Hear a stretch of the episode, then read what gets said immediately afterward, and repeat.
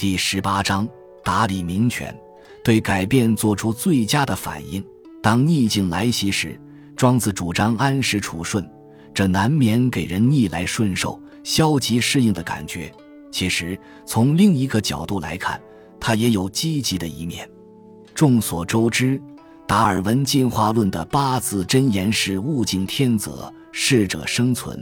当生活环境发生改变时，最能适应环境的物种就得到活存和繁衍的机会。庄子顺应自然的主张，多少就含有这个意思。懂得大道的人必定通达事理，通达事理的人必定明白应变，明白应变的人定然不会让外物伤害自己。道德修养高尚的人，火不能烧他，水不能淹他。寒暑不能损伤他，禽兽不能侵害他。这不是说他逼近水火、寒暑和禽兽而能幸免，而是说他们明察安危、安于祸福，进退很谨慎，所以没有什么东西能够伤害他。外在环境的变化既不可避免，也难以挽回。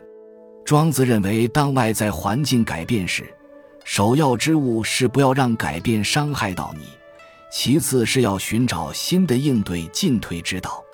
这让人想起达尔文所说的另一句话：能继续生存的不是最强壮，也不是最聪明的物种，而是对改变做最佳反应的物种。什么是新的应对进退之道？对改变的最佳反应呢？下面就是一个很好的例子。一九四五年八月十五日，一个名叫小川菊松的日本人在商务旅行途中，听到裕仁天皇透过电台发表诏书，告诉国民日本已经战败，决定投降。他深受打击，也无心业务，含着泪水坐上了返回东京的火车。覆巢之下无完卵，国家已面临前所未有之变局。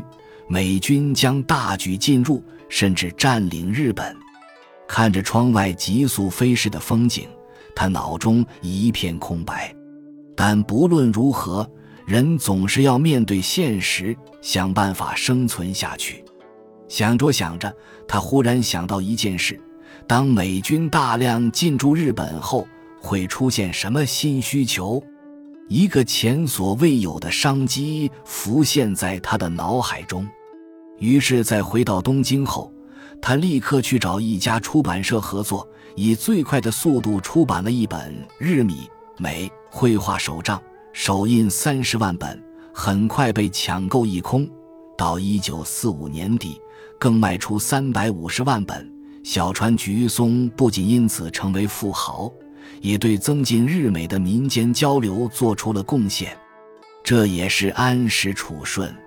当国家已经战败，宣布无条件投降，你在那边如丧考妣，悲痛、沮丧、愤怒、反抗、拒绝接受，又有何用？不仅无补于事，更是在浪费生命。不如平静地接受这个改变，不要让负面情绪伤害到自己，冷静地思考，在新的环境中自己可以做什么，又不必做什么。